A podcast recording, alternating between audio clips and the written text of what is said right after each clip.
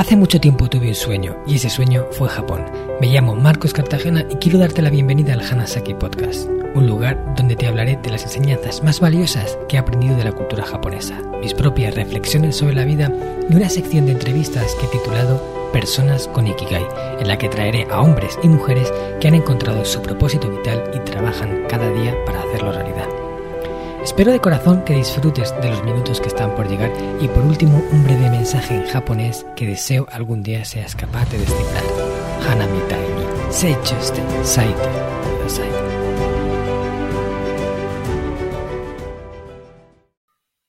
Hola a todos, estimados oyentes del Hanasaki Podcast Creciendo con Japón. Una semana más, un episodio más. Injanai, Marco-san wa kono podcast ni totemo gambatte ne. Os he dicho en japonés que estoy dándolo todo en este maravilloso proyecto en el que además de divulgar una serie de aprendizajes que creo que pueden ayudar a muchas personas, también tengo la oportunidad de entrevistar a través de la sección Personas con Ikigai algunas de las mentes más brillantes de España y Latinoamérica. En esta ocasión tengo el placer de presentaros a Héctor Stezano. Héctor es un gran amigo que desde el principio me cautivó con su buen hacer y su siempre predisposición a ayudar a todos los que estamos a su alrededor. Tiene un saber estar que te hace sentir confortable y cuenta con el don de la palabra que todo buen vendedor necesita. Y es que Héctor es un especialista en ventas y desde muy joven se ha guiado por la mentalidad Kaizen para mantenerse en mejora continua. Eso le ha llevado a formarse sin descanso, cursando, por ejemplo, un posgrado superior en dirección de ventas en el SIC Business School, realizar un máster en coaching y PNL a través de IRCO Formación, estudios superiores de sinergología, lectura científica del lenguaje no verbal y obtener la certificación Master Training en Neuroventas por Jürgen Klarik, entre otras muchas formaciones. Sobre lo que es su especialidad, las ventas, nos va a hablar hoy aquí Héctor, pero no lo va a hacer desde la forma en la que quizás muchos puedan imaginar, lo va a hacer desde el corazón y desde la creencia de que vender es servir y no colocar algo a alguien que no lo necesita. Al final todos, absolutamente todos, necesitamos aprender a vender, porque vender es saber transmitir y comunicar con eficiencia lo que hacemos y por qué puede ser de ayuda a la persona que nos escucha. Muchas gracias Héctor por estar aquí hoy con nosotros y bienvenido al Hanasaki Podcast. ¿Qué tal estás?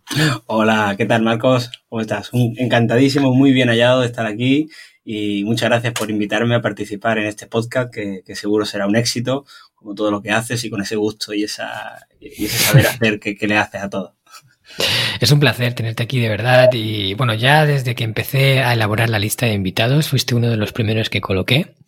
Y me, me gratificó mucho saber que estabas dispuesto a colaborar con el proyecto, así que gracias a ti por dedicar tu valioso tiempo en estar y en tratar de aportarnos valor con tu conocimiento en el Hanasaki Podcast. Muy bien, muy bien, pues lo he dicho, el placer es mutuo y encantadísimo de poder aportar y, contribuir a que la gente, pues bueno, pues sea un poquito mejor eh, tras escuchar este, este ratito que vamos a pasar, que será súper agradable sin duda. Seguro que sí. Bueno, Héctor, ya sabes que en la primera parte de la entrevista siempre hablo de el Ikigai del invitado, ¿vale? Quiero saber, aunque ya nos hacemos una idea, pero quiero saber de tus propias palabras, ¿cómo definirías tu propósito de vida? ¿Cuál es tu Ikigai? Bueno, para mí, o sea, mi Ikigai, como tú bien has dicho en, lo que es la, presentación, a mí una de las cosas que, más me seduce es poder ayudar a los demás. ¿no? Y, bueno, entre los dones que me ha dado el universo, o, llamarlo X, ¿no? Pues hmm. ha sido la comunicación, ha sido, y, concretamente las ventas, ¿no? Y entonces, al final, pues mi Ikigai es, es, es ayudar a los demás a través de las ventas como las ventas está multidisciplinar y como, bueno, seguro, comentaremos, pues, claro, ayudas a, mucha gente a mejorar en, parcelas donde, eh, bueno, las ventas lo hacen como profesión, pero que cualquier persona lo necesita simplemente por el hecho de ser persona, estar en el mundo y ser animales sociales, ¿no? Que somos. Hmm. Sí, porque al final eh, las ventas tiene como muy mala prensa, de decir, me va a vender, me va a vender, eh, y como si vender fuera algo que te va a hacer, te va a agredir o te va a hacer algo malo. Y en realidad eh, lo que estamos entendiendo hoy en día es que vender es eso, es saber transmitir, saber comunicar bien, no colocar, no vender una moto a alguien que no quiere comprar una moto, pero sí saber decirle, oye, mira, pues esto es esto, los mejores atributos de esto son esto, te puede beneficiar por esto y por esto, y si tú crees que es lo mejor para ti, pues entonces puedes comprarlo. O sea que al final, venderle algo a alguien es hacerle un favor si realmente necesita ese algo. pero además totalmente, totalmente definido, Marco. O sea, a mí cuando me ven, ¿no? Yo, bueno, empiezo a, a hablar o me pongo a, hacer cualquier tipo de, conferencia y demás. A mí una de las frases que me dice, me dice, joder, tú le vendes, tú vendes arena en un desierto. yo digo, no, no, no. Yo no vendería nunca arena en un desierto porque al desierto nunca le hace falta arena. Es, es, totalmente lo contrario. La, la, mala prensa que existe, si nada más que tienes que irte al diccionario, Marcos, en la, en la RAE, de las ocho definiciones que aparecen de vender, eh, seis son negativas, unas, unas y, las otras dos son neutras. O sea, que es que es, increíble. Lo peor de todo, Marcos, que esas creencias limitantes y esa, y esa mala, mala prensa eh, lo tienen tanto vendedores como clientes.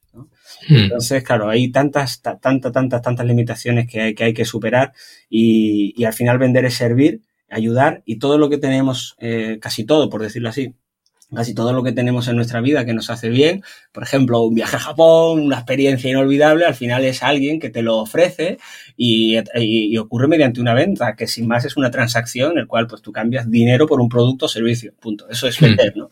Y, todo lo que tenemos y la experiencia bonita ha sido a través de que hemos comprado y por lo tanto ha habido una venta detrás. Claro, claro. Además, eh, yo creo que las personas, los vendedores que se sienten mal vendiendo o, o que tienen ese remordimiento es porque en realidad no creen en el producto que venden. Porque a lo mejor saben, porque todos los vendedores conocen muy bien que están vendiendo y a lo mejor están vendiendo una cosa que no es buena, que no es de calidad o que no va a durar o que se va a romper en poco tiempo o que no va a dar la experiencia que promete. Pero si tú crees que tu producto es un 9 sobre 10 o un 10 sobre 10, o sea, estás convencido, eh, entonces no tienes complejos a la hora de vender. Yo, por ejemplo, cuando vendemos los viajes, eh, no, tengo ningún problema en explicarle a la persona que va a ser una experiencia maravillosa, porque yo estoy convencido de que así va a ser. Es lo que yo he visto en los clientes que he tenido, de que cuando han vuelto nunca se han arrepentido de ese viaje a Japón. Entonces, como yo creo en mi producto y creo que es bueno, no tengo, vamos, o sea, lo vendo sin ningún problema y, y creo que estoy haciendo algo bien por los demás. Es que sin más, yo lo que son mis formaciones siempre digo lo mismo. Es decir, si tú sabes que algo es bueno y se lo vas a recomendar a, a, tu, a tu mamá, a tu papá o a tus amigos, ¿cuántas veces le insistes? A que no tienes ningún tipo de reparo de machacarlo. A que cada vez que se lo ve, oye, ¿compraste esto? Cómpratelo. ¿qué tal? O sea, ese, ese es el sentimiento que debe tener un vendedor con su producto. Ese es el sentimiento donde cuando tú fracasas no es porque te hayan dicho que no, si simplemente es porque tú no lo has podido ayudar. Es que lo cambia todo. Hmm. Cuando tú sabes que es que te tienes que insistir porque sabes que tu producto es bueno y que le va a ir bien a las personas. Y, desde ese punto, desde, como tú has dicho, ¿no? Desde el corazón, desde el amor, esa venta, pues siempre se va a producir en unos términos que cuando tú lo vendes, pues te sientes bien, la persona se, se, siente bien. Y, ahí es donde la mentalidad lo cambia todo, donde tú no estás a mí, eh, una de las cosas que yo digo, ¿no? Igual como, como, como tú, eh, en, tu, en tu sector, que alguien hmm. eh, te compra a ti un, una, un viaje a Japón, que veas su experiencia, tú al final ganarás una comisión, Marcos. Tú al final, como tu negocio, pues ganará un beneficio, un beneficio neto y punto. Hmm. Pero, ¿y lo que gana esa persona? Esa persona le puedes cambiar la vida. Entonces, ¿merece la pena insistir? Voy a insistir hasta que real, hasta que literalmente, con todo el respeto y educación que me va a mostrar, ¿no? Pero hasta que, hasta que me digas, oye, vete, por favor, no me, no me insistas más, ¿no? Pero hasta ese momento te voy a insistir, pero porque sé que yo un curso de formación de ventas, lo mismo. Yo al, final de ti ganaré una comisión, un beneficio neto, pero es que te puedo cambiar la vida si tú aprendes a vender y, aplicas toda la metodología a tu producto o servicio siendo empresa, pues lo mismo. Entonces, cuando tienes esos sentimientos, esos sentimientos, pues todo merece la pena y, vas a insistir y vas a creer y vas a ir de corazón y, eso siempre, siempre, Y cuando vas así, siempre vendes más, ¿eh? Siempre. Hmm, claro, no, eso sin duda. Eso sin duda. Bueno, Héctor, y cuéntanos cuál es, qué es la historia detrás de, de Seikigai. ¿Cómo has llegado a descubrir que lo que realmente te apasiona es eh, enseñar a la gente a vender?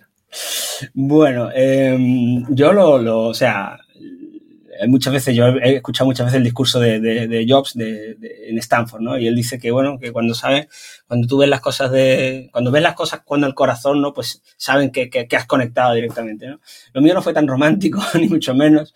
Lo mío fue una serie de, situaciones, eh, digámoslo, al azar, y, que me han llegado, que me han llevado, ¿no? O sea, sí es cierto que por cada puerta que se me abría, por la suerte, encontraba un paraíso el, el primera vez, o sea, yo al principio yo tengo la ingeniería de telecomunicaciones, eh, hmm. no, no, la acabé, tengo, o sea, no, no terminé el proyecto, pero ya empecé a trabajar con ellos y allí una persona que me ve me dice, no, tú olvídate de gestión de obra, ni ingeniería, ni leches, tú vendedor que tienes unas dotes increíbles. Bueno, me sedujo como buen vendedor, que era la persona que me lo dijo, y, y empecé a trabajar ahí como ventas y, y después, pues, me toco, toco, fondo, porque, o sea, llega el tema de la, de la crisis y toco fondo en el sentido de que, bueno, empecé a trabajar como vendedor, la carrera no la tenía terminada, como ya tuve así un dinerito, mal, mal desde el punto de vista de la, de la educación financiera, me metí en ciertos préstamos, ya tenía que seguir trabajando, no podía seguir estudiando. Claro. El único trabajo que cogían, ¿cuál era? Pues comercial. Bueno, y entre alarmas,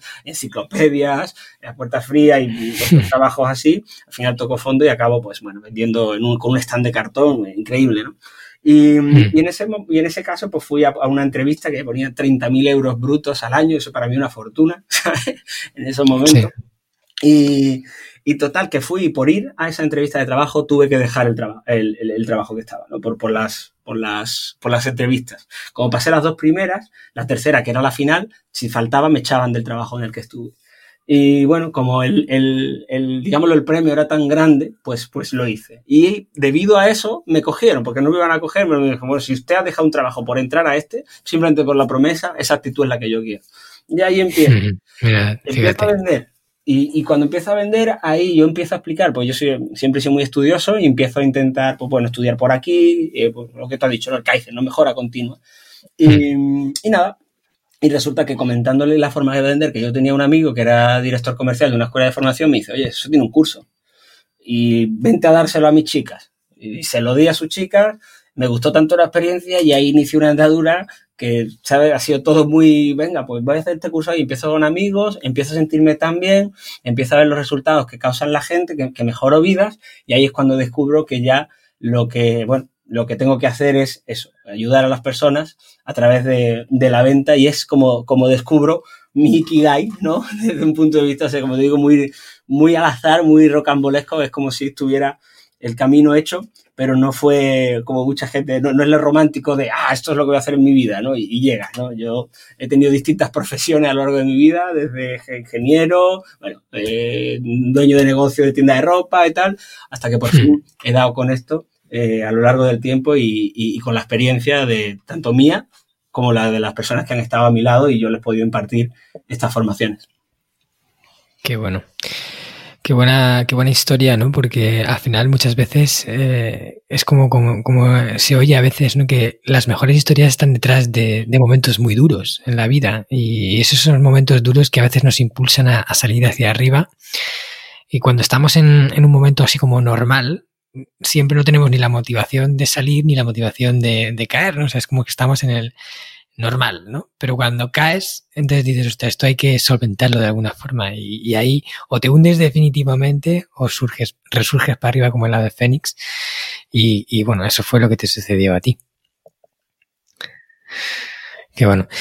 Bueno, Vamos a, sacar un poco de información de, de esta persona, ¿no? De Héctor, que ha, estado formándose con muchos sitios de, ventas, de aprender eh, de diferentes fórmulas. Y, y, dentro de estos 60 minutos que vamos a tener aquí, más o menos, a ver qué podemos llevarnos, toda la audiencia de ti, yo incluido. ¿eh? A ver, cuéntanos, Héctor, cuéntanos, ¿qué es lo más importante a tener en cuenta a la hora de vender? Yo sé que esto es una pregunta muy genérica y difícil, ¿vale? Pero tú qué me podrías decir a esto? Bueno, eh, salvando el típico tópico, pero que es que es cierto, lo que tienes que tener en cuenta a la hora de vender, lo hemos dicho en la, introducción, en, las primeras palabras, vender es servir a los demás, ¿no? Entonces, eh, lo primero que tienes que tener en cuenta es saber qué es lo que tú vendes, qué es lo que tú ofreces y la experiencia que va a generar en los demás. Y sabiendo eso, saber quiénes son las personas, es decir, tener en cuenta al cliente. Eh, esto siempre se ha dicho, pero hasta hace relativamente poco el, mundo de la venta no iba ahí. Ahora estamos en la era del, del cliente centrismo, donde el cliente es el centro de todo y donde, pues bueno, tienes que tener en cuenta al cliente máximo, pero no tener en cuenta al cliente, como dice, descubrir sus necesidades y tal y cual. Sí, evidentemente, claro que tienes que descubrirla o crearla, eso da lo mismo, en fin. Ok, pero la idea es tener en cuenta que tienes que, lo más importante para mí es casar al cliente que tiene, sus deseos, sus expectativas, sus problemas y casarlo con tu producto, lo que tu producto ofrece. Entonces, mm. por, por, resumirlo así en una frase, ten en cuenta qué es lo que el cliente desea o qué problema tiene y cómo tu producto o servicio le va o solucionar su problema o aumentar la satisfacción. Eso es básico. O sea que te centras en, cómo el cliente puede solucionar el problema que tiene con lo que tú le puedes ofrecer, ¿no? Y en, mostrarle eso hmm. eh, en, en, ese proceso de venta. Exactamente, exactamente. Y para eso hay que, hay que hacer, digamos, no, no es tan baladí, o sea, un estudio de cliente en concreto de saber cuáles son sus deseos, qué es lo que quiere evitar, cuáles son sus problemas de, que tiene, cómo lo está solucionando hoy, para poder tener un conocimiento más amplio y de esa manera poder comunicarlo y ofrecérselo, porque ten en cuenta que lo que hemos estado hablando antes, ¿no? Ese producto, como tú sabes que es bueno y que le va a venir bien, lo que tienes que hacer es saber todo ese cliente para poder seducirlo y que, y que se beneficie y que sea capaz de llegar a, ese, a esa solución de su problema o a, ese, aumento de satisfacción a través de mi producto. Entonces, eso es lo que hay que, hacer, o sea, estudiarlo de P a pa. Incluso hmm. tener un 80% del conocimiento del cliente antes de verse con ese cliente. Hmm. Vale, ¿y eso cómo lo consigues? ¿Cómo puedes tener esa información antes de, que el cliente venga? Bueno, en primer lugar, o sea, saber eh, de entrada, o sea, más vale tener una mala previsión que no tenerla, ¿no? Entonces, existen herramientas que son más o menos empíricas, como estudios de mercado, encuestas, pero muchas veces solamente con sentido común es suficiente, ¿no? Eh, por ejemplo, yo que, que, vendo formación en ventas, eh, me pongo en el lugar de empresas que a lo mejor están empezando y entiendo sus problemas, su dolor, sus, qué situación evitar. Es una persona que posiblemente tenga una buena idea de producto, pero que no ha vendido nunca, que le genera estrés y que por lo tanto pues no le gusta vender. Eh, se pierde, no tiene seguridad, entonces mal, pero recurre a otros métodos que va tirando de recursos propios, como entra en club de, network, de networking, hace campañas en, en Facebook, en redes sociales para ver si de esa manera obtiene más clientes, pero esos clientes hay que venderles. Entonces, yo simplemente aplicando un poquito de sentido común, entiendo cuáles hmm. son el dolor y las preocupaciones de esa persona y yo, sabiendo que lo mío es un método, proceso fácil donde te dice exactamente qué cosas, se lo pongo, se lo, se lo describo y entiendo que mi producto, tal como está configurado, a ese tipo de clientes, pues le va a venir bien. Y e-, ese, volviendo a la pregunta, no, ese, ese estudio, esa, digámoslo, eh, previsualización de quién es el cliente y cuáles son sus deseos, lo hago mediante el sentido común. Si son empresas grandes, pues tendrán otras necesidades, que puede ser, pues bueno, el hecho de, posicionarse más como marca o ampliar más sucursales a nivel nacional o entrar en otros nuevos mercados. Bien, pues lo mismo, pues van a tener unos deseos que yo los voy suponiendo y después en la recopilación de información que, que yo le llamo, que son las preguntas que le, que le tenemos que hacer al cliente, verificarlo, descubrir y a partir de ahí con tu producto, con, tus características, impactar y seducir. Seducir, ¿no? Eso es una palabra mm, importante en el mundo de las ventas. No, no convencer, sino seducir. Sí, sí. Había una, una persona que decía que cuando convence, cuando tú convences, alguien conpierde. Entonces... Convence, conpierde, esto es verdad. Cuando alguien convence, otro conpierde, ¿no? Entonces, no, no, es simplemente seducir. Y seducir al final se trata de que la persona vea lo bonito o vea lo, realmente lo, lo, que le va a venir bien dentro de tu producto, ¿sabes? Hmm, hmm. Y si esa es una persona que, que aparece de la nada y no tenemos ninguna información sobre él, y nos pregunta por el producto por algo que podemos hacer, ¿cómo durante esa conversación, cómo harías tú para recabar la información que necesitas y poder eh, acabar ofreciéndole, pues si tienes varios productos, el que le va bien o, o, saber si lo que tú le estás vendiendo realmente él lo necesita o no lo necesita, porque si no lo necesita, pues lo mejor es que no lo compre. Bueno, al final se trata de, o sea, ese estudio, que pues si vamos a poniendo los nombres, yo lo denomino como avatar, y que hmm. va formada con distintas variables, concretamente son nueve variables, las que componen, que son deseos, problemas, eh, miedos a la compra, situación a evitar, obstáculos o objeciones, todo eso son, digamos, las variables que están definidas. ¿no? Entonces hmm. tú eso lo tienes que crear de, tu producto antes. Eso al final, esos deseos que tú más o menos presupones que tiene una persona se pueden convertir en, preguntas. Bueno, por ejemplo, si viene un empresario, oye, muy bien, tal, ¿y qué es lo que estás buscando? Cuando tú montaste tu empresa, ahora mismo, ¿cuál es el deseo que tú quieres? Ah, pues yo lo que quiero es crecer, poder tener cinco empleados, perfecto, ya sé su deseo. Como tú tienes tus variables hechas y definidas, simplemente tienes que preguntar para identificar esa información concreta. No preguntar hmm de manera, de manera baladí o, ¿sabes? Tiene que ir todo. En la venta lo más difícil es planificar la improvisación, ¿sabes? Claro. No hay improvisación, todo está más o menos determinado y esa persona que viene, sabes qué preguntas hacerle para que en poco tiempo seas consciente de qué es lo que más, o sea, cuál es el producto tuyo que más, que mejor le va a venir y que más le puede, pues, lo, he dicho, ¿no?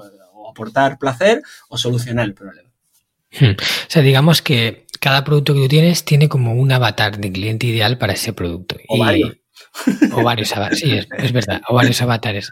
Entonces, eh, es para construir ese avatar, eh, tienes que, saber ciertas cosas, que son esos nueve puntos que tú has nombrado, ¿no? Los deseos, las, necesidades, las objeciones. Todo eso, conforme esa persona aparece, si no has podido elaborarlo de antes, mm. porque no has tenido ninguna información de él, lo vas construyendo a base de preguntas en ese mismo in, situ.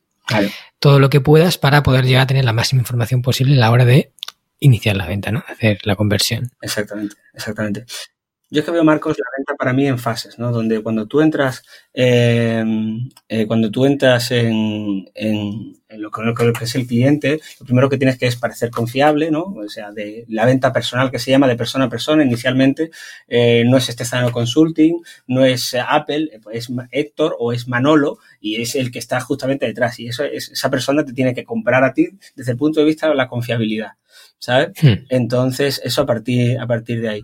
Eh, después, despertar el interés, porque, claro, si tú te pones a, soltar tu producto de entrada, lo estás aburriendo y, no, y, no, y no, no, estás trabajando con el interés de esa persona. Y para eso, bueno, una herramienta se llama el Elevator Pitch, que ya ha evolucionado muchísimo, y después entramos en la recopilación de información y después en la argumentación.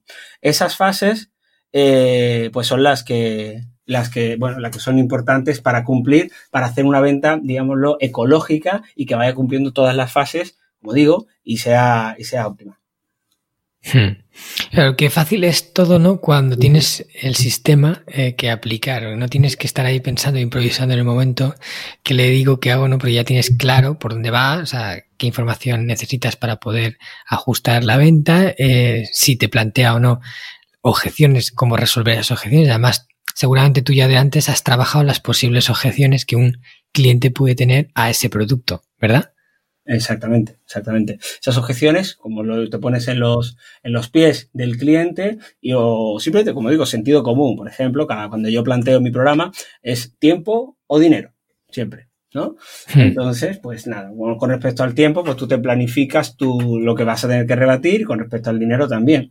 Y lo plantas en la argumentación, no esperes que el cliente te lo diga, porque una objeción rebatida en la argumentación, es decir, cuando tú le estás contando lo que tu producto hace y tú le dices las características, bueno, pues al final el viaje cuesta, por ejemplo, suponiendo el viaje cuesta de 30 eh, días, donde vamos a ver tal, tal, tal, tal, y le dices tú todo tu producto y antes de que la otra persona le responda, le dice, y posiblemente ahora estás pensando de que si tengo dinero o estás pensando de si tengo ese, tiempo y ya empiezas a decirle, bueno, pues dinero al final esto es una inversión que va, puede cambiar tu vida y tal, con respecto al tiempo, nunca es el tiempo, y ya tú lo vas en la argumentación.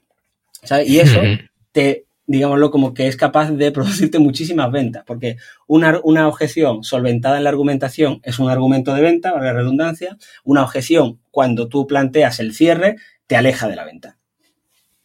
Claro. O sea, si la objeción te la plantea cuando tú ya le has ofrecido el producto, es, es, un, es una, algo que te separa, pero si tú ya has trabajado esa objeción antes de ofrecer el producto, eh, está como más, estás como más cerca de la venta. ¿Quieres decir así? Es un argumento de venta. O sea, tú estás diciendo, claro, y aparte, hay un patrón hipnótico, que yo utilizo mucho el tema con la programación neurolingüística, utilizo mucho los patrones hipnóticos, donde eh, cuando, o sea, las objeciones surgen, como yo digo, a la hora de soltar la gallina, ¿no? Cuando tú vas a, cuando tú vas a pagar, cuando empiezas a saltir todo, todas las alarmas, ¿no? ¿Qué está ocurriendo? Empieza a ponerle trabas para, porque al cerebro no le gusta comprar, ¿no? O sea, al cerebro no le gusta que le vendan, le encanta comprar, pero no le gusta que le vendan, ¿no? Entonces, eh, claro, eh, antes de esa que tú le des la alarma, le dices un patrón hipnótico, y sé ahora mismo exactamente lo que estás pensando. Seguramente lo que tú estás pensando es y da igual en lo que tú estés pensando en ese momento, Marcos, hmm. que yo al decirte eso, tu mente la voy a dirigir exactamente donde yo quiero. Hmm. Entonces yo te digo, seguramente ahora estás pensando que cuánto vale esto. Y a lo mejor tú estás pensando en, hostia, qué guay lo que me ha dicho, que voy a ir a Japón, no sé cuánto, tal. Vale, ¿sale? A lo mejor estás pensando eso, pero yo al decirte eso, ya, clac, te he centrado. Y ahora yo te argumento el por qué esa objeción no tiene validez y por qué puedes hacerlo. Hmm. Claro. Y además la persona siente que como que ha habido ahí una conexión, ¿no? Porque estaba sabiendo lo que pensaba, ¿no? En ese momento. Exactamente, se siente comprendida. Se siente que dice, bueno, esta persona entiende mis problemas y eh, quiere resolverlos. Qué bueno eso. Vale. Bueno, pues eh, ahora te voy a preguntar por cuáles crees que son las eh, habilidades que deberíamos desarrollar, que deberíamos, al margen de, aprender ese guion, esa estructura, esa fórmula de cómo vender, que necesita un vendedor o una persona que quiera mejorar en ventas, sea vendedor o no, porque al final yo creo que le viene bien a todo el mundo. Mm. ¿Qué habilidades necesitaríamos tener? Eh, por supuesto, hablar, hablar bien, ¿no? Pero bueno, desde tu punto de vista, ¿qué, qué dirías? Bueno, pues una de las habilidades principales, pues también es un típico tópico, pero es cierto, es escuchar. Eh, lo que denomina la escucha activa. A mí me gusta denominar la escucha activa cuando tú escuchas para comprender y no para responder. ¿vale? Cuando tú escuchas para comprender la necesidad, para comprender los deseos, para, pues perfectamente. Pero hay que, a esto, al tema de la escucha, hay que añadirle un matiz previo importante.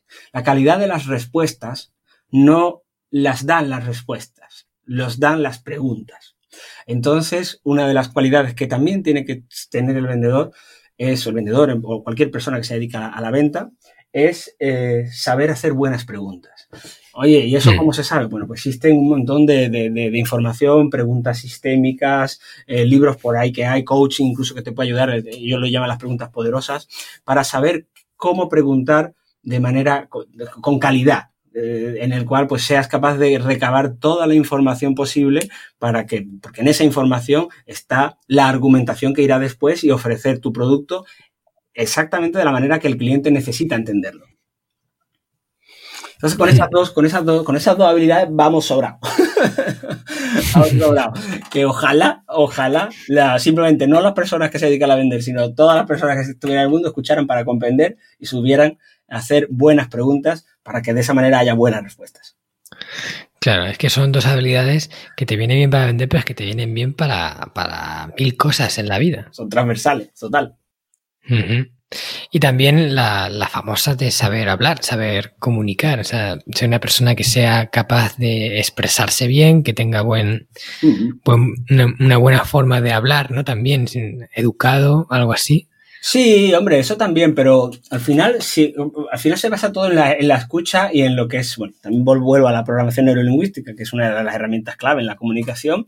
Es al mm. final se trata de adoptar la misma comunicación que tenga el cliente, ¿no? Yo voy a un ejemplo, ¿no? O sea, imagínate que, y esto te habrá pasado a ti, Marcos, que tú llamas y le dices, llamas un número o tal, oye, tal, dime el número al que tengo que llamar, imagínate, ¿no? Y te dice el, el cliente, pues mira, 676 105 341. ¿Vale? Y te dice los números de 3 en 3. Y vas tú y le respondes, ah, vale, 676 10 53 41. Coño, si te lo está diciendo de 3 en 3, ¿por qué tú vas a lo dices de 2 en 2? No sé si me explico, ¿no? Entonces, sí, sí, sí. Es, al final se trata de ser un poquito inteligente. Y es, este es un ejemplo simple, pero que si la persona te dice de 3 en 3 números, pues tú se lo dices de 3 en 3 números. Si la persona te está hablando de, de sus necesidades, si te está hablando de, con distintas expresiones, al final es adaptar tu propia comunicación a la del cliente. Nunca vas a hmm. perder tu personalidad, nunca vas a perder tu forma de ser, por lo tanto no es que no, es que no estás siendo falso, simplemente lo que estás es acomodando tu comunicación a la de la otra persona. Es hmm. importante el eso, el saber, se llama compasar, ¿no? El acompasamiento, y por supuesto es importante, y es lo que estamos hablando, de, saber comunicarte, saber hablar con la otra persona, pero simplemente basta con observación y por supuesto práctica. Observas cómo se comunica la otra persona y tú haces lo mismo eh, dirigido hacia, hacia esa persona. Y al final, con, con, un poquito de observar, escuchar para comprender y, y practicar, al final te sale solo. Y eso es lo que se denomina el saber estar, simplemente, adaptarte a una situación y comunicarte como, eh, digámoslo, la situación lo, requiere. Hmm. Claro, le haces sentir más cómodo. Estás ahí un poco adaptándote a él, o sea, sin, perder tu personalidad, pero sí jugando un poco con sus reglas y eso a él le hace sentir un escenario más de, estar, estoy comprendido, estoy con una persona que me entiende. Exactamente, se llama rapport. En la PNL se llama rapport existen distintos, está el, verbal, el no verbal y el paraverbal, ¿no? El paraverbal es cómo digo las cosas, tono, velocidad, eh, volumen, eh, el verbal serían las, mismas, las mismas palabras que tú, que tú utilizas. Si tú utilizas, por ejemplo, eh, sillón en vez de sofá, pues no digas sofá, yo digo sillón. Son ejemplos simples que estoy poniendo, pero para, para que se comprenda bien, ¿no? Y el lenguaje no verbal también que sirve para, bueno, se llama espejo, espejear o mirroring en inglés, Y, es eso, es adoptar situaciones eh, corporales parecidas para, para, eso. Para el final, lo, que, lo que queremos es que el cerebro del interlocutor interprete que la persona se comunica igual que yo. Hmm. Claro. Este podcast está patrocinado por descubriendojapón.com, una agencia especialista en organizar viajes con alma a Japón de la que yo también soy uno de sus fundadores. Hemos nacido para dar servicio a todos aquellos que quieran descubrir el país de una forma diferente, con la que poder conectar con su esencia y volver de allí con la sensación de haberlo conocido de verdad viajes con grupos de tamaño reducido, visitas a lugares fuera de las clásicas rutas turísticas y acompañado por uno de los guías del equipo de Descubriendo Japón, un amante de la cultura japonesa que habla el idioma y que te lo mostrará más como un amigo que como un guía a la vieja usanza. Yo soy uno de ellos. ¿A qué esperas para hacer realidad tu sueño? Visítanos en descubriendojapón.com. Muy bien, Héctor. Me han gustado mucho esas tips que has dado. Y te voy a preguntar por más, ¿vale? Te voy a decir que nos digas tres tips de los que todavía no hayas hablado, eh, que nos ayuden a vender mejor. Vale. Em, el primer tips que voy a decir es que eh, es la persona te compra en el primer momento que te ve. En el primer momento que te ve, y algo he comentado así muy por encima, eh, compra de persona a persona. Entonces, eh, hay que tener en cuenta que cuando tú vas a ver un cliente o, tú vas a, estás hablando con un cliente, no estás hablando con un cliente, estás hablando con una persona, una persona que respira, que bebe, que come. Entonces, independientemente de cuál sea su posición, de cuál sea su empresa. Eh, he visto muchísimos vendedores que se, o que se ponen por encima o que se ponen por debajo en el primer impacto, en la primera interacción, simplemente por el estatus de la otra persona.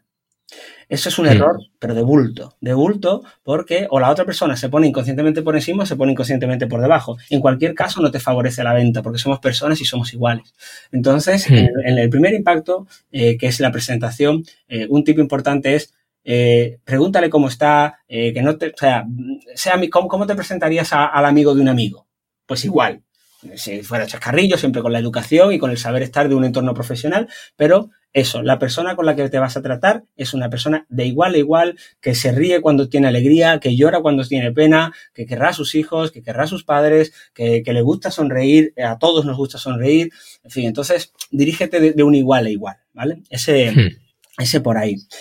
Después, ten en cuenta que la, persona, eh, por decirlo así, le va a dar muchísima importancia al dinero. ¿Vale? Al dinero. Entonces, cuando, eh, este tip es importante para mí, cuando, cuando la gente dice, no, es que, o vendedores dicen, no, el dinero es un 10% de la decisión de compra. Mucho ojo con esas, con esos, esas generalizaciones. El dinero es la moneda de cambio. ¿Vale? De, hmm. de, cualquier producto o servicio, por lo tanto, adquiere un papel súper importante. En segundo hmm. lugar, la gran mayoría de la gente, el tiempo es, el dinero es igual a tiempo, ¿verdad? Entonces, fíjate tú si recobra importancia. Casi todo el mundo trabaja ocho horas por un sueldo, ¿sabes? Y al final está cambiando, intercambia dinero por tiempo. Entonces es importante. ¿Qué es lo que quiero decir con esto? Eh, cada vez, o sea, la importancia del precio, y por eso es, a esto venía todo esto, se trata en que una persona valorará más el precio cuando eh, se tenga, tenga, que dedicarle esfuerzo y el riesgo de comprarte sea alto. ¿no? Entonces, este tip que va relacionado con el tema del precio, lo que quiero decir es que hmm. siempre que vayas a ofrecer tu producto, siempre de la manera que sea, haz que el esfuerzo para comprarte o el esfuerzo para llegar a la promesa de tu producto sea lo mínimo posible, es decir, que sea fácil y sencillo y que el riesgo sea minimizado lo máximo posible. De tal manera que comprarte bueno, pues de alguna manera me des las máximas garantías para que no sea una mala inversión. Este, hmm. este ejemplo, Marcos, nos, nos, lo ofrece Amazon. Amazon, hmm. sin querer hacer ningún tipo de, publicidad, Amazon tiene tanto éxito porque, te pregunto, ¿es fácil comprar en Amazon o es difícil? Es muy fácil, es muy clic. O sea, es súper sencillo comprar en Amazon. Y, pero, y si compras de esa manera tan sencillo, devolver las cosas en Amazon, ¿es fácil o es difícil? Y es fácil también devolver. Entonces puedes comprar algo súper rápido que si no te gusta lo puedes devolver. Entonces, ¿qué pasa? Pues que la gran mayoría de las personas ahora mismo ya no compara precios fuera de otras plataformas marketplace, no compara. Va a Amazon y compara dentro del, mismo marketplace que es Amazon, no sale fuera.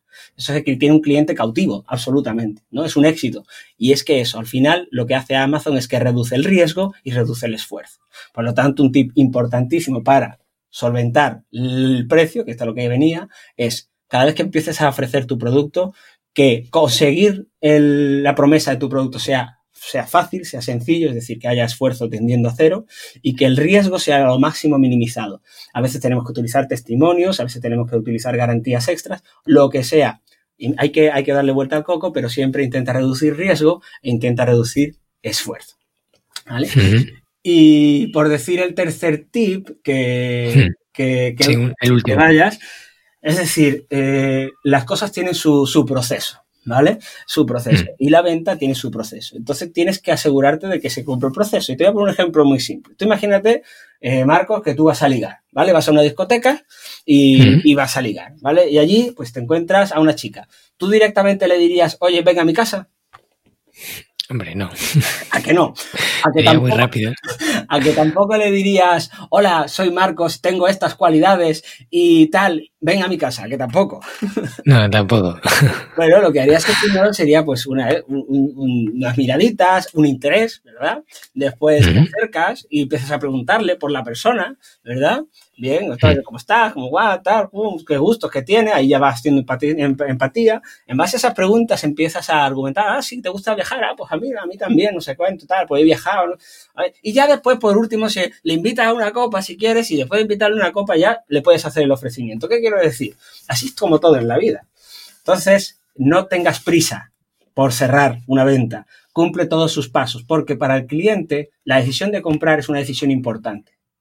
Es una decisión importante. Por lo tanto, hay que cumplir fase a fase y es la que he explicado aquí y es la que, la que, bueno, la que creo que todos debemos seguir. Primero, generar interés, generar empatía, conocer bien al cliente y después, ya que lo hemos conocido, bueno, pues decirle por qué me tiene que comprar, que entienda el valor del producto más allá del precio, el valor y que, pues ya por último, ofrecerle el precio que tiene ese valor. Si eres hábil, siempre tu producto va a ser barato. ¿En qué sentido? En que barato al final se trata de que estás pagando un precio inferior al valor percibido por el cliente. Y esa es la idea. Que tu producto siempre sea barato. ¿Por qué? Porque el valor que ofreces va a ser siempre mucho superior al precio que, eh, está estipulado. Hmm. O sea, no importa el precio del producto, sino que la percepción del cliente sea que está comprando, o sea, que lo que está percibiendo es más de lo que está pagando. Está claro, está claro. Yo siempre digo un ejemplo que es muy ilustrativo, ¿no? Tú suponte una casa que vale 3 millones de euros, ¿vale? Y la venden a 2 millones de euros. ¿Es caro o es barato? O sea, has dicho que vale 3 y la venden a 2. 3 millones, ¿vale? Tasada, ah, de mercado, 3 millones de euros. Y la están vendiendo en 2. ¿Es barato o es caro? Eh, es barato, ¿no? Claro que es barato, pero mucha gente dice, no, es caro, es que son 2 millones de euros. No, no, pero no te fijes en el precio, fíjate en el valor de las cosas, ¿no? Entonces, cuando el valor es superior al precio, siempre el producto es barato. Qué bueno eso. Muy buenos tres tips, Héctor. Muchísimas gracias. Y ahora te voy a preguntar una cosa. Tú eres, eh, o sea, has estudiado el lenguaje no verbal, eh, las señales que, emitimos las personas mm. Em, con nuestros movimientos cuando estamos hablando, cuando estamos interactuando.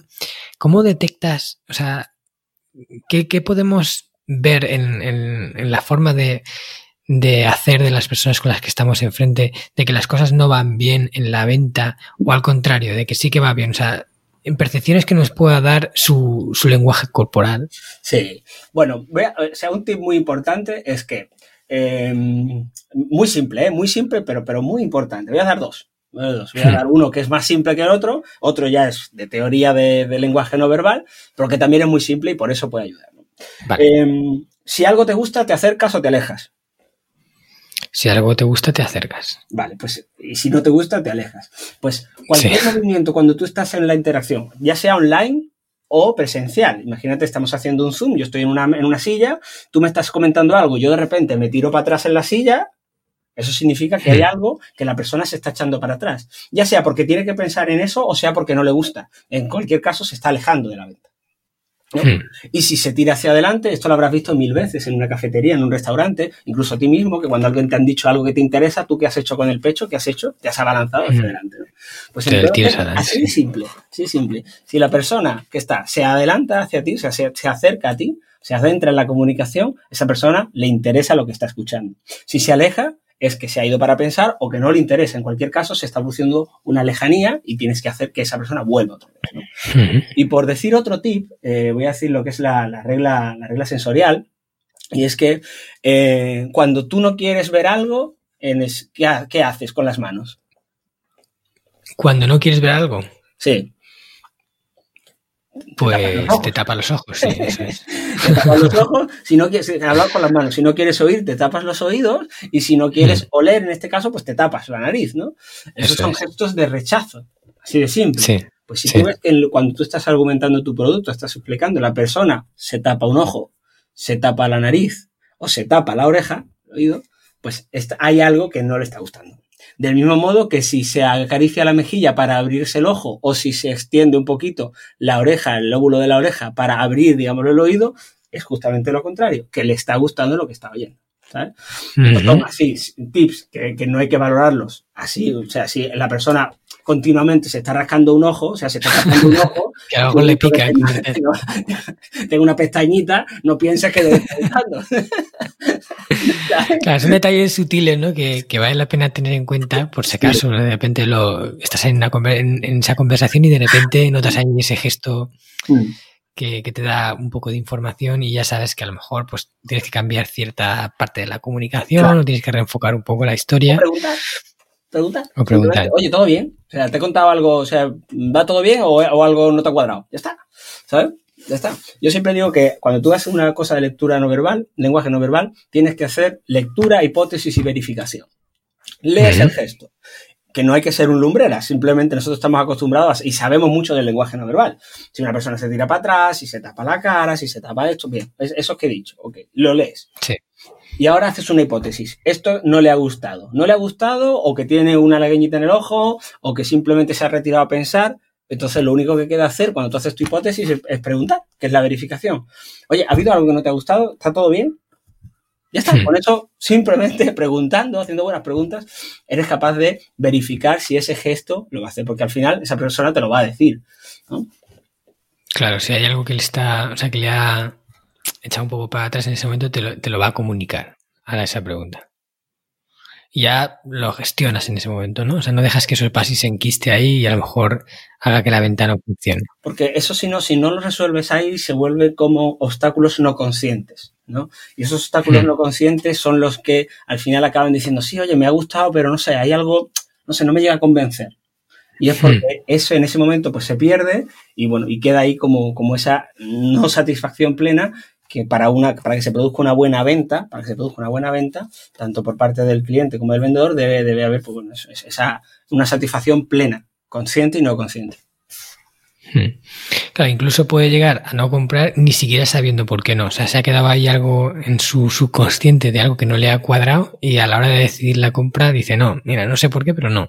Y, y no puedes, claro, ya no puedes hacer nada porque ni siquiera él sabe qué es el, cuál es el problema. Eh, claro, eso te habrá pasado y Marco, seguramente que dice, oye, ¿por ya lo compraré otro día, no sé, hoy no tengo ganas. ¿Sabes? Hmm. Ese no tengo ganas, al final se traduce en que hay algo no consciente que te está impidiendo la, compra, que, o sea, que se podría preguntar y, y, digámoslo, escarbar, pero que el cliente no te va a dar tiempo. Eh, te, dice, bueno, no, ya, ya lo pensaré, gracias, y se va. Y cuanto más le insista en ese momento, pues más se encona, más se enroca y más se quiere ir. Hmm. Vale, pues tomo nota de todo. Esto me está pareciendo súper interesante, Héctor. Genial. Mira, te voy a hacer una pregunta y esta uh, un poco egoísta porque va un poco enfocada a mi, a lo que yo normalmente hago, ¿vale? Seguramente muchos de nuestros oyentes también eh, tendrán este mismo problema, ¿no? Pero a veces nos, eh, nos piden información sobre algo y les enviamos un correo electrónico con toda la información ¿no?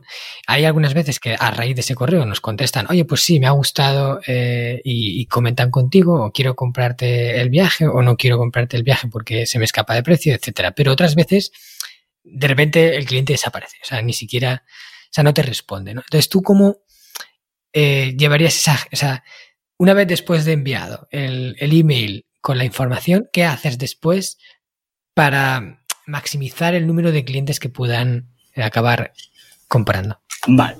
Eh, yo tengo en cuenta el primer email a qué hora fue enviado. Hmm. Porque hay gente que trabaja turnos, por ejemplo. Hay gente que trabaja, por ejemplo, de 8 a 2, ¿no? Y otra gente que trabaja, pues, de 3 a 9, o por la mañana o por la tarde. Entonces, eh, yo intento siempre mandar tres emails, ¿vale? Donde el último es el retador. El primero no me contesta, te lo he mandado por la mañana. El segundo no me contesta, te lo he mandado por la tarde, por si cuadra que tú estás en un horario y a lo mejor tienes 20 mensajes y no los lees. Eso también ocurre. Y ya por último, el otro se lo mando a la hora de comer. Que entiendo que a la hora de comer, dos, dos y cuarto, solo planifico, por supuesto, ¿no? O sea, planifico que con cualquier herramienta de email marketing que lo envía a una hora determinada. Y en el último, decirle, mire, eh, ya le he mandado mensaje por la mañana y por la tarde, yo no quiero molestar. Entiendo que muchas veces el hecho de perder el tiempo para decir, oye, no quiero, es, es, es, mucho. Sin embargo, bueno, entenderé que su silencio significa que no. Si me quiere contestar, será un placer poder resolver sus dudas y nada, si me entiendo y no. Entonces eso es un poco retador y además le estás apelando a, digámoslo, al derecho al honor del ser humano, que normalmente siempre es algo coherente. O sea, a nosotros nos gusta quedar bien, o por lo menos nos gusta que nos digan mal educado. Entonces, tú en ese mensaje lo que te estoy diciendo, oye, yo te estoy mandando un mensaje y tú no eres capaz ni de decirme que no. Si me dices silencio, no, bueno, y hasta el final estás discriminando. Es con eso que consigues. Esto a mí me ha dado resultado, consigues una interacción, consigues que el cliente te diga, oye, lo siento, pero realmente no me interesa, estamos más adelante, y el que no te contesta, que es que, bueno, pues ya no tienes ni que, ni que perder un tiempo más, eliminado de la lista y adiós. Esa es, mi forma y, y siempre un intervalo de un día, siempre 24, 24 y 24. O sea, envías un primer correo con la información, un segundo correo en plan, ¿has recibido el correo que te he enviado con la información? Y, luego... Marcos, en el segundo correo, oye, ayer te envié un correo explicándote esto. Por si acaso no lo encuentras, te lo vuelvo a decir y te lo vuelvo, y te lo vuelvo a comentar. Porque, y lo vuelves a incluir. Porque si yo te digo, mira, el correo de ayer ya te estoy haciendo trabajar. Trabajar es ah, esfuerzo. El cliente no quiere esfuerzo. Entonces te lo tengo que dar siempre todo mascado. Claro. Ya se lo pones ahí, se lo incluyes, genial. Y ya al último retándote, oye, ¿por qué no me contestas? O sea, tampoco, O sea, un poco como diciéndote, oye, que, yo te estoy aquí mandando unos emails y tú si, si, no te interesa, por lo menos dime que no, pero el silencio duele, ¿sabes? sí. Entonces cuando hace eso, pues la gente como que le duele un poquito, se hace... Le sabe un poco mal, ¿no? Es decir, joder, le estoy haciendo una putada al chiqui. Y como que te diga, mira, no, muchas gracias, ya está, ¿sabes? Pero en otros muchas veces recibes ese email y le despierta, oye, pues es verdad que me ha mandado dos emails, no le he hecho caso. Lo mira y a lo mejor le gusta y recuperas. Hmm. vale, vale. Y una última pregunta también enfocada a, cosas que, ya lo has mencionado antes, pero mm. me gustaría que profundizaras un poquitín más en esto, porque yo creo que es algo eh, que tiene mucho valor. Son las dos principales objeciones que la gente pone a la compra de un producto o servicio. Es el dinero y es eh, el no tengo tiempo para hacerlo. O sea, ahora mismo voy muy liado, no, mm. no tengo tiempo. Mm. Entonces, eh, aunque ya lo has comentado un poco, ya nos hemos adelantado a esta, mm. ¿Cómo trabajas tú personalmente estas dos objeciones? Si te las plantean, o sea, no previamente, sino si te las plantean en el momento de decir, pues es que voy, voy con mucho lío ahora y no sé si voy a poder hacer esto, por ejemplo a mí siempre me gusta un poco, porque las objeciones, como digo, muchas veces son echar un balón fuera por parte del cliente, ¿no? Eh, lo primero que nosotros tenemos que saber es que tanto tú como el cliente sepáis exactamente qué objeción estamos poniendo. Y digo, tanto el cliente, no, es que esto es caro, pero realmente no se ha puesto a valorar y no profundiza. A mí siempre me gusta eh, la siguiente pregunta, oye, mira, es que no tengo tiempo, oye, mira, me parece caro. Yo la siguiente respuesta, la siguiente pregunta que digo es esto. Bueno, exactamente a qué te refieres con, con caro. O exactamente a qué te refieres con que eh, no tienes tiempo y vas mucho lío. Claro, la gente va a decir, pues eso, pues que, es caro. Eh, no sé, pues es que tenía pensado, y ya te está dando información, tenía pensado que era más barato, que he visto otro producto que es más barato. Entonces le vas a sacar la información que es caro con respecto a qué? Con la competencia, con tu economía, con que me quieres sacar un descuentillo, ¿qué es lo que realmente quieres? ¿Vale? Entonces, a hmm. partir de información con respecto al tema del tiempo, lo mismo, ¿no? Pues mira, es que ahora me acabo de meter en tres cursos, o es que mira, tengo mi familia, que como te comentaba, pues en teoría debes saber esa, esa información. Ok. Entonces, cuando ya más o menos clarificas la objeción, ya podemos abordarla, ¿vale? Podemos atacarla. Si está hablando con respecto a la competencia, muchas veces la gente compara cosas, pero que no son distintas. ¿sabes? Yo no puedo comparar, por ejemplo, un viaje a Japón que me organice eh, una persona, una agencia de viaje con cuatro excursiones, que un viaje de Japón contigo. ¿Sabes? Y yo te estoy diciendo, es que, bueno, la agencia de viajes es más barato, que a lo mejor no, ¿no? Pero que tú dices, hostia, tú, es que no estás comparando lo mismo, ¿no? Entonces, claro. en este sentido hay que aportarle el valor otra vez y decirle, mira, mira, no, yo entiendo que esto, pero es que realmente no estamos hablando de las mismas cosas, esto tienes esto, esto tiene lo otro, esto tiene lo otro, esto tiene lo otro, ¿vale? Y ahí un poco te defiendes. Con respecto al tiempo, yo tengo una, un proceso, y esto es para, para dar tips, eh, digámoslo, concretos. Yo tengo el siguiente, ¿vale? Muy bien, me dices que no hmm. tienes tiempo. Imagínate yo estoy hablando contigo, Marcos, y yo te digo, vale, el programa de ventas que yo te estoy trabajando del 1 al 10, del 1 al 10, suponiendo que tuvieras tiempo, ¿con, con qué, con, qué, ¿con qué nota lo calificarías? Es decir, 10 siendo sí lo haría, 1 no lo haría. Imagínate. Hmm. Y ahí entonces la persona te va a responder. Normalmente te responde un 7, un 8, sí, más o menos. Bueno, y tú dices, para llegar al 10, ¿qué te hace falta? No, no, bueno, pues es el tiempo. Ah, vale, porque la gente te vuelve a dar la, la, la cosa es asegurarte realmente que es que no tiene tiempo, sí que el producto tuyo que tú lo estás vendiendo le interesa. Clarificado eso, le dices, muy bien, eh, señor cliente, o sea, o Marcos en este caso, eh, dime cuándo tenemos tiempo para hacer las cosas. Dime cuántas cosas has dejado y no has hecho y no has obtenido los beneficios simplemente por posponerla en el tiempo. Eso que llaman procrastinar. ¿Cuántas veces? Hmm. Entonces ya ahí lo está enfrentando a su pasado y a algo que todo el mundo sufre, ¿sabes? Que es el hecho de no haber hecho las cosas. Y ya pregunta, ¿cuántas veces nos hemos arrepentido de no haber hecho en tiempo y forma lo que en ese momento tuvimos esa oportunidad? Esto es una oportunidad. Entonces, nunca hay buen tiempo, nunca está, nunca hay buenas cosas. La cosa es que si ahora a ti te hace falta este producto y me has dicho que lo puedes hacer de un 8, un 9, un 10, ahora es cuando lo tenemos que hacer. Y vamos a intentar adaptarnos, pero ahora es el momento. Yo siempre digo eso, ataco un poquito el tema de que, de que en realidad nunca tenemos tiempo para hacer cosas. claro, es que eso es, la, la, norma. tiempo no hay, ya de por sí. Claro. qué pasa? Yo Hay que.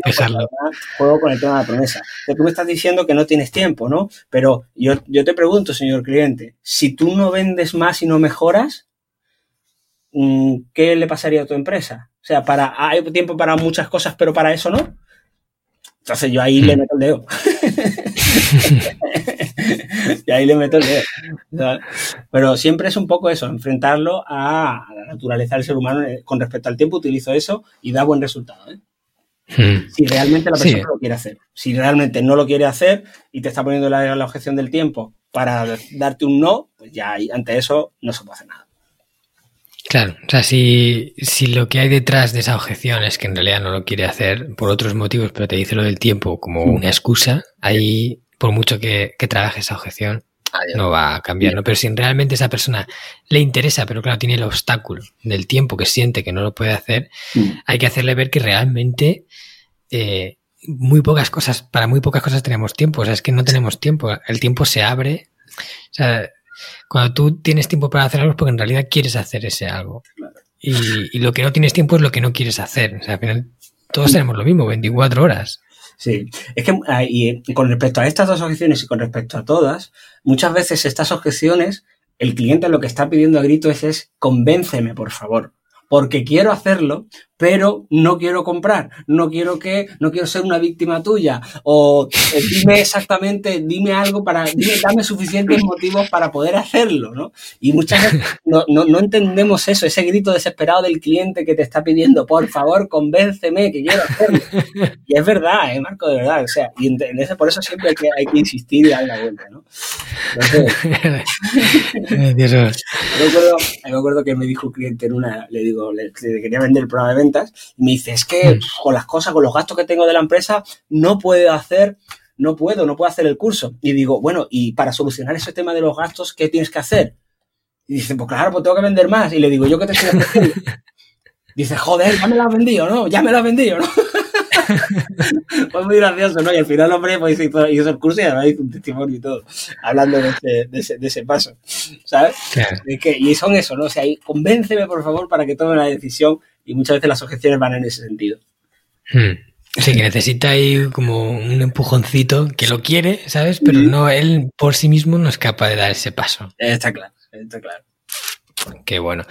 Oye, pues Héctor, creo que hay un montón de, valor en esta, esta entrevista. Creo que todos los que nos han escuchado han podido aprender un poquito más sobre ventas.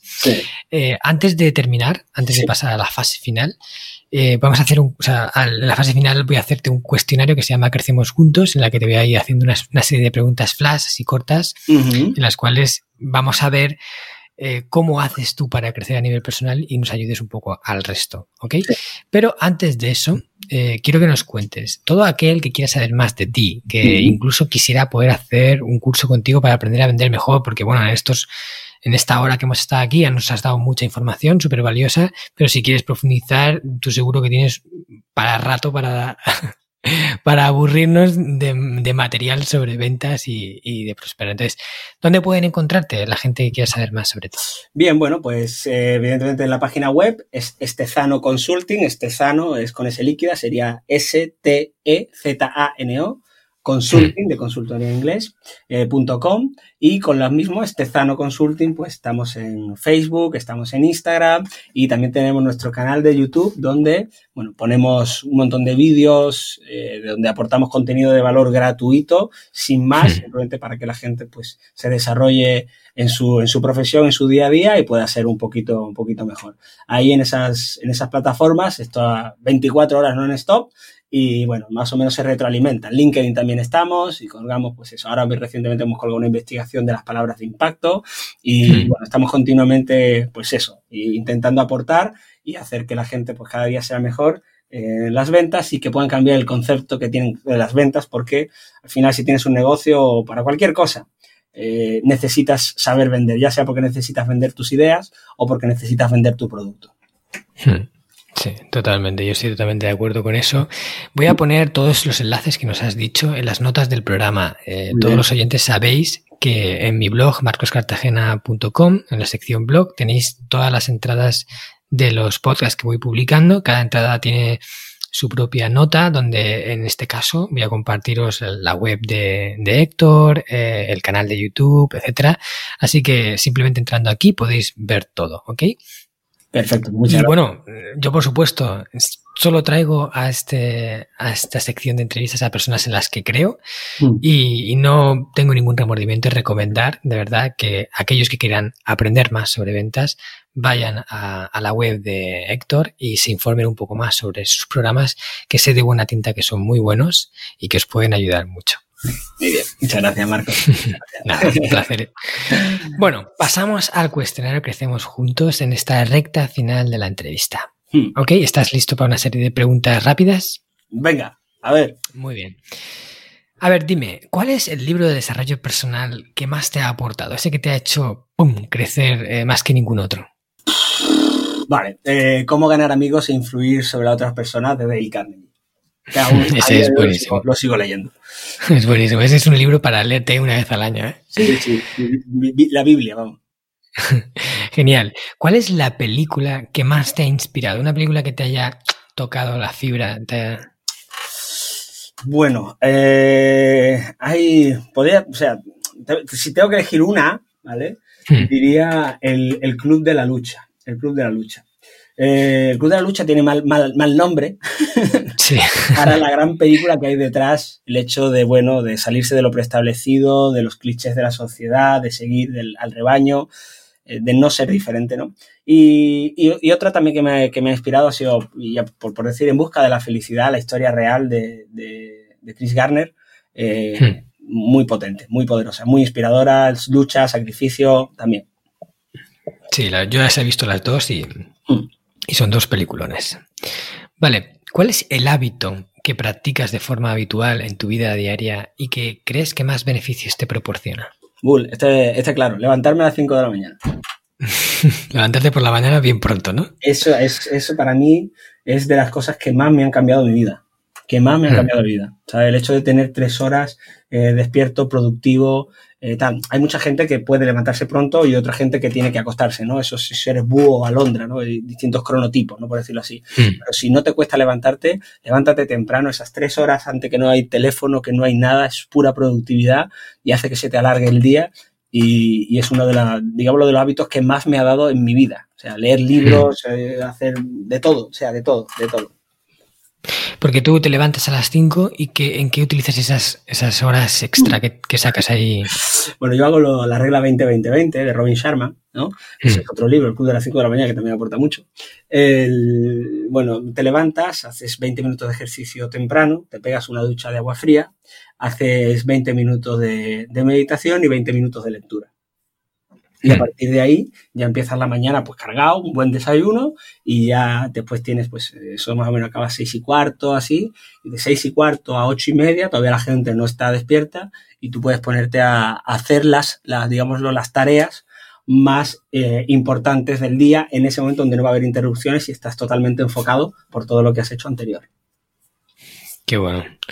La verdad que levantarse pronto y, y, hacer ese tipo de, pues eso, leer, meditar, hacer ejercicio, ya tienes todo hecho, ¿sabes? Cuando ya ha empezado el día, tú ya has cumplido con, con esos puntos clave que son tan recomendables. Y, y, bueno, yo también estoy en esa onda. Genial. Eres del club. ¿Cuál es, sí, ¿Cuál es el aforismo? ¿Sabes? La frase esta que, esas frases que escuchamos tanto, que para ti contiene la enseñanza más valiosa, esa frase que te, que te marcó. Sí. Bueno, eh, es, es, un aforismo, pero que, digámoslo, me dio la vuelta, ¿vale? O sea, que me dio la vuelta que lo utilizo al contrario. La, la, o sea, hay un aforismo que dice, consejos vendo que para mí no tengo, ¿no? O sea, ese es, el, es el principio de la no coherencia, ¿no? Pues a mí ese es el aforismo que más me ha enseñado, pero desde el punto de vista al revés. Yo no puedo hacer nunca, mm, aportarte un consejo que yo no, no, no lo haga. ¿sabes? Entonces, claro. eh, es uno de los aforismos que más me, me, me, me dio, eh, bueno, por el tema del principio del impostor, por todas esas cosas, pero me dio desde el punto de vista contrario, ¿no? Es decir, me dio una enseñanza negativa. Consejos vendo que para mí no tengo, eso nunca puede darse. Siempre debe ser el contrario. Tú tienes que ser coherente y, y digámoslo, aconsejar en base a tu experiencia, si no, es cuando te conviertes en, lo, en la frase, en la, en la, palabra típica, vende humos, ¿no? Qué, qué, importante es esa palabra que has mencionado, ¿eh? la coherencia. Hombre. Eso cual. es clave, es clave, es clave. Vale. Seguimos. ¿Cuál es el lugar del mundo en el que más, más paz has sentido? O sea, ese, ese sitio que dices, Buah, aquí me quedaría, ¿sabes?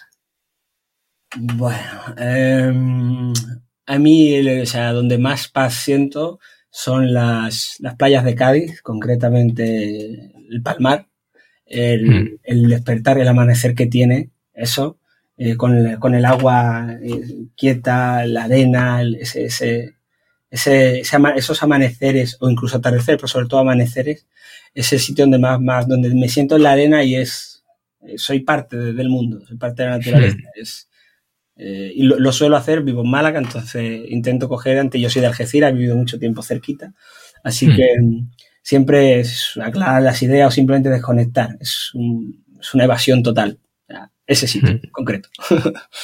Eso es precioso. Vale, dime la persona a la que a, actualmente sigues y que más te inspira a crecer. ¿Viva o muerta? Mm, buena pregunta. In, indiferentemente. Bueno, eh, tengo varios, ¿vale? Yo tengo varios, varios, varios tótem. Eh, que está vivo pero está muy mayor es Brian Tracy. Brian Tracy es el gran vendedor por excelencia, que, mm. bueno, pues, pero que ha, ha, creado distintos programas de desarrollo personal, gestión del tiempo, recomendable 100 de 100. Tiene un programa que se llama Seminario Fénix, que es gratuito, o sea, gratuito porque está en YouTube. Pone Seminario Fénix, Brian Tracy. Son 10 horas de crecimiento personal que son abrumadoras lo que es capaz de hacerte en tu mente. ¿no? Brian mm. Tracy, eh, Rafael Nadal, espíritu, sacrificio, entrega, saber estar, mentalidad.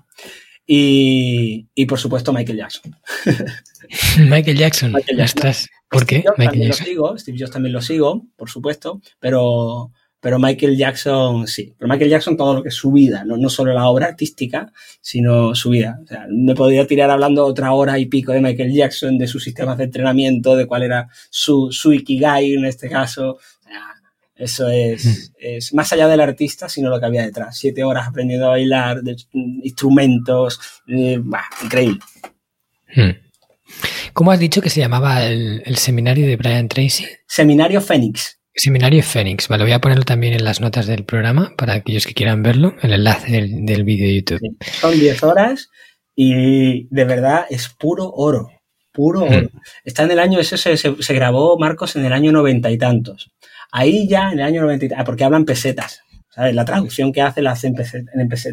Ostras. Sí, es increíble. Pero ahí, fíjate tú, ahí ya habla de la, de la, de la famosa frase, frase que, que Víctor Cooper, o sea, no se la atribuye al mismo, Víctor Cooper es coherente y es, es un crack, ¿sabes? Y, y, habla de la famosa frase, de la famosa frase del valor, ¿no? De la actitud y demás, ¿no? Entonces, eh, ahí ya hablan de esa frase, imagínate. Ya, increíble. Madre de esa mía. fórmula, me refiero. Madre mía, vale, pues lo veré sin duda, lo voy a ver eh, en cuanto pueda, me lo voy a anotar ahí. Son 10 horas, es un poco de tiempo importante, pero bueno, si son 10 horas de valor, bienvenido sea. Totalmente. Mientras hagas deporte, cualquier cosa te lo pones y yo te lo recomiendo 100 de 100. Pero 100 de 100. Genial. Y última pregunta, ¿cuál es el canal de podcast que escuchas frecuentemente y que más te enseña? El de Luis Ramos, este español que, que está en, médico, en México, que se llama Libros para Emprendedores. Sí, sí, claro, lo conozco. Yo, de hecho, colaboro con él en el... No él dos podcasts. Sí, el de Mentor 360. Ajá. Yo soy uno de los mentores de, de Luis Ramos. Qué bueno, qué bueno, qué bueno, qué bueno.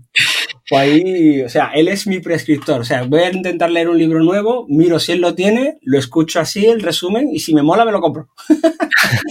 y me lo leo. Tiene un montón, no sé cuántos resúmenes tiene ahora, pero no sé si llega casi a los 200. ¡Buah! Tiene, tiene una barbaridad, pero me encanta el tipo, como habla, eh, lo campechano que es, lo cercano que es, lo que transmite con la voz.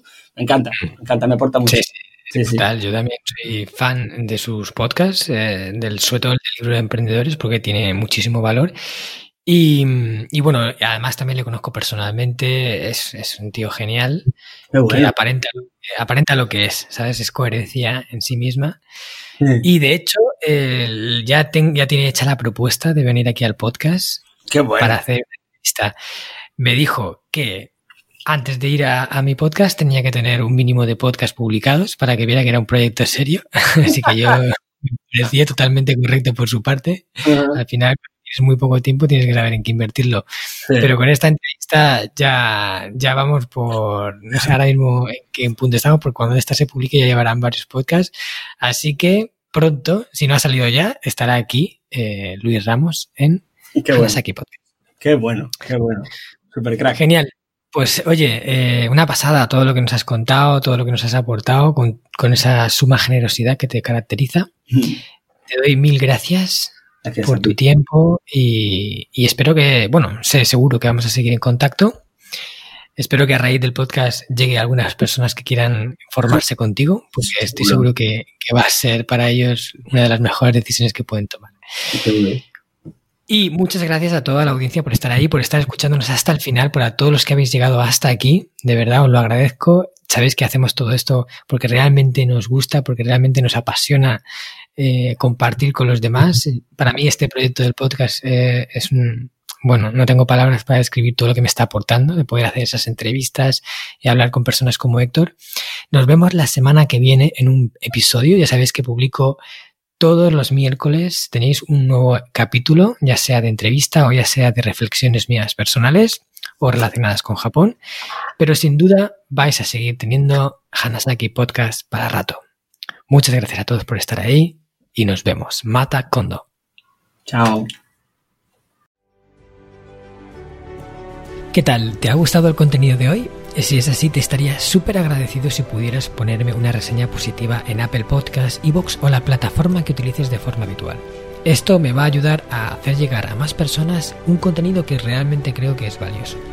También te recuerdo que todos los oyentes del podcast tenéis la posibilidad de descargar de forma gratuita el primer capítulo del libro, del cual soy autor, El Sistema Hanasaki, los nueve pilares de Japón para una vida centenaria con sentido, y además un pequeño ebook complementario que he escrito y titulado Los 27 superalimentos de la dieta japonesa, donde hablo de aquellos alimentos que según se cree ayuda a los japoneses más longevos a vivir hasta los 100 años.